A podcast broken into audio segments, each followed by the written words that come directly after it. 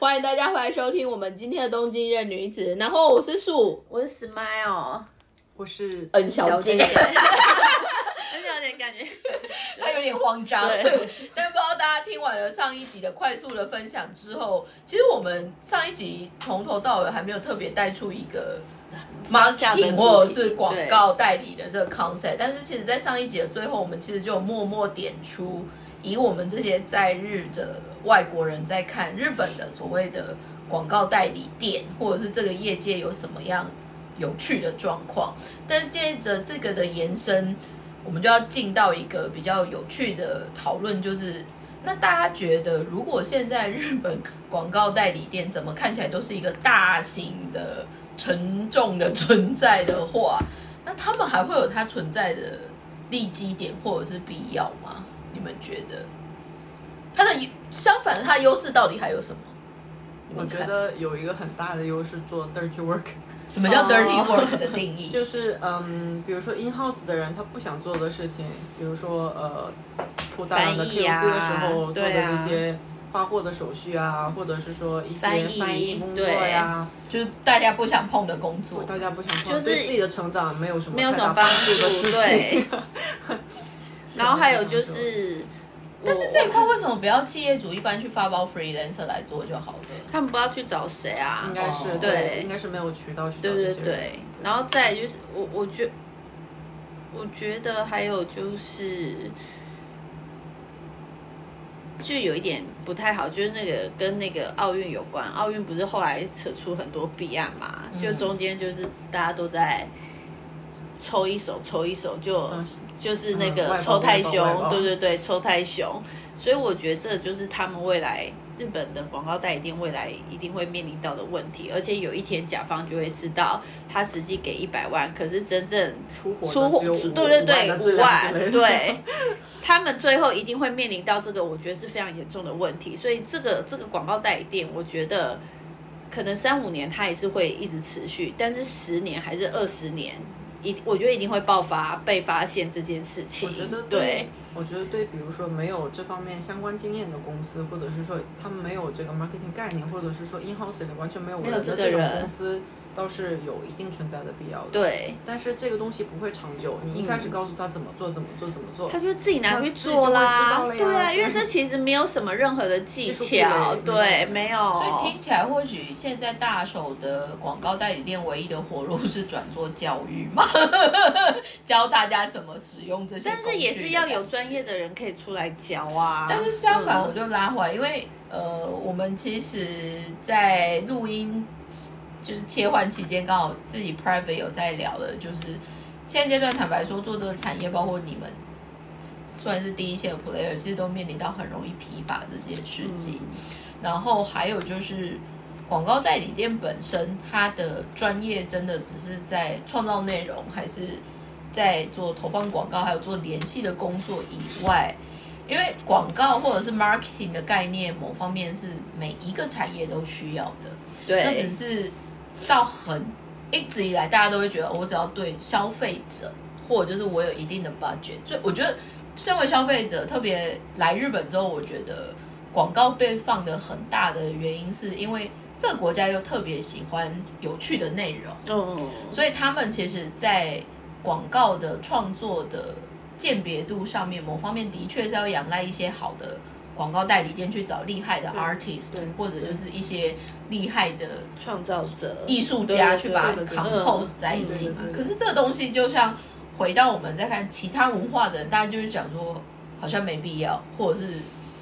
没那么有趣。其实这个东西我有一个很有趣的感想，就是比如说我去国外出差，我如果偶尔看电视，他们连电视广告都不一定有趣，哦，但是在日本，你 always 嗯就会觉得有有趣的广告，就是可能旋律有趣，或者是画面可爱，或者就是他可能不是为了卖东西，他只能是 send out 一些 message。所以很多其实在做行销，比如说像最近我们在台湾的点书的社团上面有很喜欢分享日本行销梗的这种专业的社团，嗯，他们其实就会 pick up 非常多有趣的广告，可是那个东西的存在反而不是为了商业价值了，它有点像是给社会的一个 message，、嗯。或者就是他在传递一些让你很 touching。所以我，它有点像是纪录片作品或者是小的作品。嗯那这个东西，我觉得日本它还是有这个能量，但是 to be honestly，以其他的文化的人来看，广告它就会变得要很有商业价值，就是你投是为了要赚多少钱，你的转换率如何？但我你觉得在这两兆兆之前，大家觉得怎么样？你刚刚说的那个东西，它只有一部分的有钱的公司，它才能做得起这个事情。像小公司，嗯首先是生存嘛，嗯我做任何事情，我都是要看它能不能回回本儿，然后才能持续下去嘛。这个事情，这个我觉得 making sense，但相反就是说，这个中间的 line，就是我们说的那一条线要怎么踩的这个部分，我觉得很有趣。就像举例来说好了，我我们今天刚好就是在在现场，我就有放一个就是猫猫的铁盒的饼干。嗯那个猫猫铁盒是做 exclusive，然后他为了做广告，他有找绘画就是绘本的作家来帮他做小书。那至于我，他们其实就是很一般的中小企业，可是他们愿意是 invest 在这个上面，嗯所以这个这个的部分，其实待会大家在说的，当我们在做一个 message 的概念，我觉得日本很多时候把这一块跟 branding 绑在一起，嗯，而不是只有 sales promotion 而已。你们觉得如何？我觉得他们对日本国内市场，他们是有这样子的 sense。可是相反的，因为我们现在是在帮日本企业是在打海外，我觉得他们就是会开始用他们自己就是比较没有 sense 的部分，然后要去掌控海外市场。我觉得这是我我感受到很深的。你觉得就是它的没有 sense 的部分，你哪一个部分你会觉得哦，这真的没 sense？就譬如说，那个就是 content content 的制作，content 质的感的问题吗？就内容啊，内容就是他就会他就会强迫，你觉得是因为他不认不知道外国人要什么吗？，对，然后他就会把他们自己想要放的全部的东西都放上去，或者是他觉得这是他他们日本人喜欢，所以他们就理所当然的觉得这个外国人就是也会喜欢。哦，对，这对对，就是我觉得是很重的。但是我觉得这个前提是出自于，因为日本本来不懂异文化的比率就非常高，有可能因为我们本来就不太喜欢，他们其实自己日本文化里面就很多派系要忙的，所以他们在外面，我觉得现在都会有那种突然就是说，好，我们要去挑战海外市场，但其实他们有很多准备是没有想过的。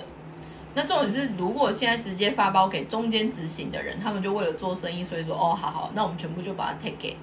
就会变成你们现在讲的问题。但是相反的，这样子的问题，如果你要找到对的解决方案，第一步不就要变成你是要先去找对的人才吗？没有没有，我们就是有帮他找对的人才。我所谓对的人才是就是代理店代理店训练的这件事情，因为现在很多其实这样听起来问题是企业主他不懂，然后企业主找的代理店也不懂。对，但是相反，你有好的 proposal，就算不是企业主打掉你，你也有可能被代理店的阶段就打掉了。嗯，但是还有另外一个事情，我觉得很有趣的是，广告行销的人才这件事情，它到底有没有一定的门槛？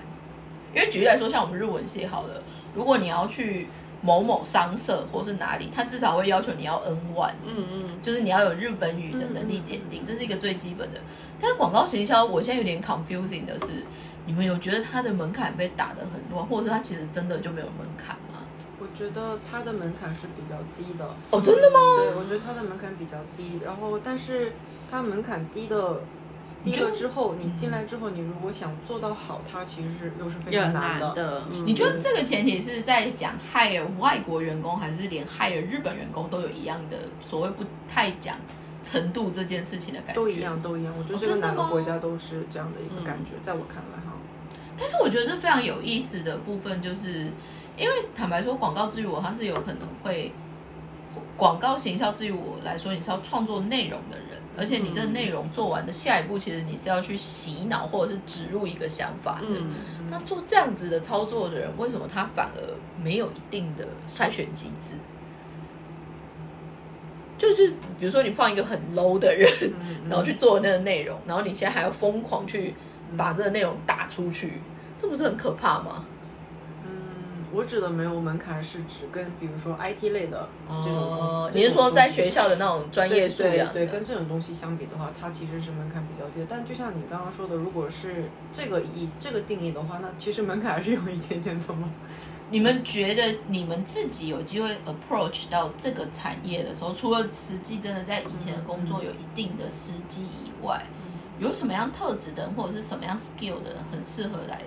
或者就是以业界来说，应该是会需要这样子的 skill 的人来加入这个产业？比如说你们现在是面试官，然后你们要去看这个人适不适合做面试的话，嗯，你们第一个想要觉得最想要看这个人的特质会是什么？对于我来说的话，嗯做是行销广告的话是这个人讲话有没有一定的逻辑吧？对，对，他。做事做这种东西有没有条理啊？然后再再往再往就是再增加一些难度的话，可能是说有一定的审美啊，或者是说、嗯对业界的了解，对对，嗯。或者说他本身就喜欢呐、能看到他的这种热情啊，嗯。然后再然后，我觉得这个行业它是比较消耗人的一个行业嘛，那可能再一步看他够不够年轻，能不能折腾干 干新不新鲜？所以说穿了，你们觉得这个产业有一定的年龄的门槛，不一定是坏事。就比如说年轻比较好，或者是长辈比较好。如果是说就是以怎么说呢？操作新媒体来说，对，操作新媒体，或者是说我新的这种公司刚成立之类的话，可能会倾向于说找更年轻一点对，年轻一点的，因为他们就是用，这就是用这些工具，就他们日常生活的一部分啊。然后要写什么内容，也是他们现在这个时代才懂的、啊。对，因为这些品牌的 target 就是他们，都反正都是找越来越年轻的对啊年轻人。，嗯，我觉得现在有很有趣的状况，比如说跳回讲我的产业好了，我的产业其实现在也面临到就是年轻世代不一定会想要买衣服，或者就是对嗯 fashion 没兴趣，嗯或者是连去一般在销售这些产品的通路，以前来说最经典就是百货公司，年轻人现在就根本不想去百货公司。嗯那在这个的背景之下，开始大家就会比较想说，那我从 EC 切入，我从 SNS 切入，我用 influencer 做对话什么，但是这个东西其实就会面临到，好像深度这件事情就会越来越远，你没有办法做比较有鉴别性或者是长期交往的这种模式，就很多东西就会变成你资讯很多来的很快，可是也是一下就消失了。嗯所以这个整个一直就是停不下来的这件事情，我一直很想问说，身在其中的从从业人员，比如说以你们两个至少做这个产业都有五六年到十年以上都不一定嘛。嗯，你们现在再回头看现在的产业有什么感觉？会觉得好累哦，或者就是接下来到底是什么也看不懂，还是怎么样？这个问题好难，啊很难吗？这个问题有点难。因为我觉得现在大家都会做到，因为我自己也有机会会跟广告代理店开会，嗯我觉得每个人给我的感觉就是很不耐烦，嗯就是你给他一个很 impact，就是很 compact 的东西，然后他就 pick up，然后就是告诉他多少预算你要做多少事情，然后干嘛这样。嗯但至于我，就是你只是把钱拿去烧而已啊，但是你烧完之后你也不知道要干嘛。因为你们。我不知道啊，我只是想说，是不是因为不是谈长期？我觉得长期的做法也有，对但是 general 来说，哦，我我印自己印象深刻一一个印象深刻的部分，就是因为我以前在 Mega 上，然后我们是做布料的，嗯那时候我帮我们公司的网站是整个做大的在翻，修，嗯，然后预算其实也是因为原本社内以为的那个天真无邪的预算跟行情其实差很，多。对，嗯就是他们原原本想在一百万日币以内吧就可以但我、嗯我做完之后，我那时候比较理解就是 making sense 的做法，所以我就同时找不同 freelancer 家的，广告店还是什么，嗯，然后就同时请他们做我一样的 friend 的这个 base 去拿报价单，，对，怎么怎么后来怎么做都会落大概四五百万以上。嗯所以我的结论就是说，你把这个东西举放去哪里，不管你是找个人找什么，就是会这个这个价格。价钱，所以后来我们公司的老板算有 sense，他就是愿意 invest 在这个上面。但是相反，我们后来使用的那一个代理店叫阿玛拿，哦，他就是做数位网站或者就是 CG 的一些影片，还有嗯蛮有鉴别度。再加上因为他们很擅长做这件事情，所以他 general 统包下来，至于我他的预算是 OK 的，嗯就是他的 performance 跟他的这个预算其实有我合在一觉得比较起因为当你做便宜的很多，其实就会再对转发，包出去嘛，，嗯，所以待会儿我就会觉得说，这个工具到底要怎么样才是对的投资或干嘛，其实就会变成你做的人，就身在其中的人，你有多在意这件事情。对，还有就是说，你有没有再去 invest 多一点时间，或者是你的想法去琢磨在你想要做的事情？可是据我所知，很多时候广告代理店变成纯卖工具的了。他们就是纯卖他的知识，或者是他整个西咕咪，就是我们说整个构造好了。嗯，但是专业知识或者是产业认知这件事情，你们觉得它会变成是这个产业的一个痛点吗？就就躺着也能做吗？躺着就能做广告吗？我一直觉得这个很 confusing。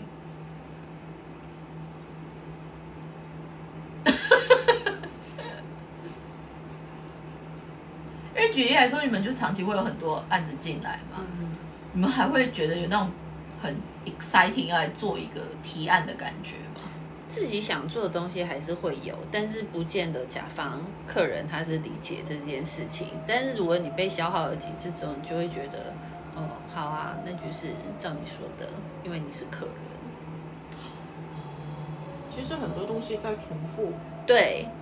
就是对无论是什么行业，无论是哪个甲方，我们其实做的东西都是就是大同小异，因为公公司可以给的服务就是长那样嘛。服务的项目就是只有长那样，然后我刚才就你刚才有提到，就是说还会不会有兴趣或什么的？我觉得刚开始进来，或者是这是一个新的客人，然后你觉得这个客人感觉好像是有点绅士还是怎么样？因为他在他对外的感觉，假设在这飞选品牌，他就是哦，就是很飞选很文青，然后他也是会找一些就是很地方的东西。那你一开始你在跟这个客人在交手的时候，你可能就会觉得好像有机会可以就是做一些做一些比比较较有趣有趣的事情，或者是说你可以好像可以跟他对话，maybe 他是听得懂的，因为他对外的形象是长这样。可是有时候交手了一两次之后，你就会觉得哦，没有没有，他就流的还是日本人的血，他还是只想要做这些事情的时候，我觉得那被消耗个两三次之后，你就会知道，就是说，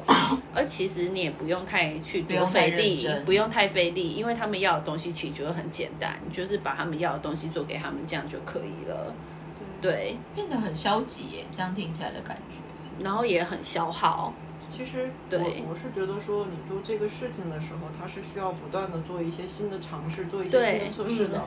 因为不一定哪个点 就被打哪到对哪对个哪个 idea 都会被打到，所以嗯你是需要做不断的这样的一个尝试的去做测试。那你肯定是要有前期的一个计划，然后实际操作，然后看一下结果怎么样这样子的嘛。但实际情况来说，无论是从广告代理店公司的这个角度，还是说客户的角度来说，他不喜欢你去做这样的一个事情，他就希、哦他就喜欢你告诉他这个就是答案。然后还有就是我们就是有，譬如说我们的服务项目有五个，他有多少钱？假设有一千万，那就是五个都帮他做。如果他只有三百万，那就做两个；一百万做一个，五十万二分之一之类的。就是他希望就是多少钱对应做多少事情，他不希望。就是你再去帮他想一些，就是服务项目里面没有的东西。所以这个部分，你们觉得是因为是日本企业的关系吗？嗯，因为我我觉得现在这 feedback 很有感的是，我们自己如果变成是消费者，我们自己在日本的消费经验或购物体验里面，其实最 exciting 的是，就算一样是同样的一个产品好了，他们可能会做很多颜色选项，嗯，就是他是会 always 希望满足其他客人有很多对选选择，但是以你们现在我让我听起来的 output 就是他没有，他就是很 simple，嗯，所以是有创意的企业主没被你们碰到，还是？你们觉得瓶颈会是什么？这个东西真的是往大了说的话，嗯现在就长这个样子了。大家就觉得我把眼前的就是本职事情工作做完完就结束了，嗯我不想我拿着这个工资，或者是说我现在做这样的工作，我也就不祈求更更好或者是更多的什么东西，公司也给不到我之类的。好，那我就躺好了，大家一起躺。然后碰到这种大家都是躺着的话，就会变成这样的结果。嗯，这只是我的是一个个有趣的消耗哎、嗯 原来如此。那相反的呢？因为刚好我们现在聊的这个 timing 也刚好就是面临到，呃，刚刚娜娜上在上一集有呃讲出来，对对对，就是恩小姐在上一集有提到，就是说你之所以会开始第一个公司，呃，你之所以会跳来所谓的广告行销的这一个的部分，是刚好接触到所谓的新的工具，就是包括像抖音啊、小红书这一类的，那。他们的确也在，特别是疫情。其实疫情前，我觉得默默就开始有很一定有一定高度的成长。但是疫情过后，疫情算是把它推到高峰，顶峰因为大家就是更你觉得呢？你觉得日本呃，就是中国的这些数位媒体的它这些发展，它是怎么样的一个波动呢？我觉得是可能是在一五一五年开始，有什么契机吗？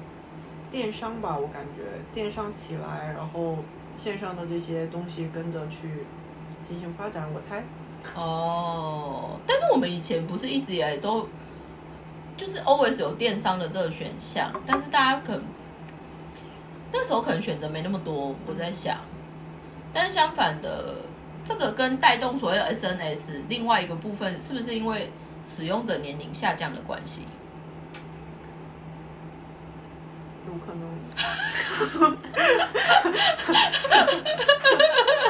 但因为说穿了，至于我，我觉得现在其实换个方向来讲，我觉得现在广告业的人也很可怜，因为要追的东西有点太多，对，然后再加上不同的族群，还有不同就是不同族群，包括他的年龄还是什么，嗯，大家所使用的东西都很发散，我觉得现在已经没有。一个东西丢下去就会可以有很大的水波，没有，没有，只能丢很多小池子，而且你要持续。重点是你要持续，你不可能就做，譬如说，我就只想做，譬如就是花三百万，但是我想要赚就是十倍，或者是花三百万，但是我想要把我只做一次三百万，但是我就想要把一整年的五点给都把靠这一次来买。可是现在很多的。客人 maybe 是我们那间公司遇到客人都是这样，他们就是会只是异异想天开，就觉得我做一次，然后我就要大放异彩。这个年代应该没有一次大放异彩，没有没有这件事，但是他们有时候就还是会往那方面想很多。但这样听起来，应该是 sales 在 approach 的时候，可能也会有一些 mindset 没有谈好的感觉，也说不定啊。对啊，他们大部分都是想这种。花小钱，对，然后到一个做一次，几倍几倍这样对，那不就是等于买乐透的概念吗？对对对，他们现在是啊，就是有赌的成分在里面。对，嗯，很其实蛮多的，不管是品牌或者是说地方自治体，他们也都是会有这样子的错觉。但其实现在说玩这些 SNS 的也都是一些年轻人嘛，就是刚刚说的这些年轻人，他有很多选择。然后他有自己的一些喜好，那这些喜好也都会分成不一样的小圈子。对，那这个东西压根就不可能仅靠一个一百万、三百万就可以结束到一个对啊。你要么就是说持续性的做这个事情，或者是说你去不断的去造一些新的梗，对，造一些新的你带出来，让这些人去喜欢你。但这也是一个长期的事情嘛。嗯嗯，很难。而且我我讲一个题外话，就是我后来有一些就是。台湾他们自己来日本，然后想要落地生根的品牌，然后后来他们就是也是做的很好。我认识的几个，其实他们反而是都不找代理店的，他们是自己 in house 下去，老板开始自己研究日本的市场，开始带员工一起自己做，自己做，自己做，因为他们可能也知道，就是说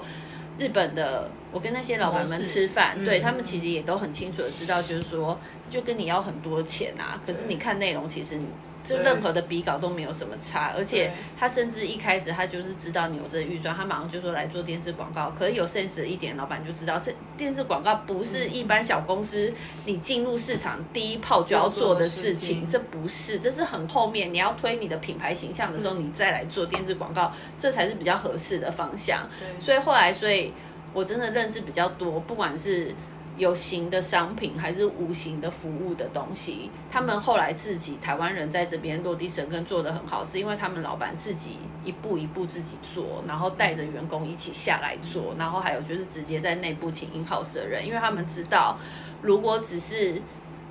用预算，然后要再找日本的广告代理店，他们觉得这是很不现实的做法。明白。嗯所以呢，在这一集呢，其实我们就是快速拉拉杂杂地再延伸讲了一下，就是广告代理店，特别是日本的广告代理店它本身的现状、优势、劣势，还有就是说，相反的，如果是新的，不管是它文化的企业要进日本，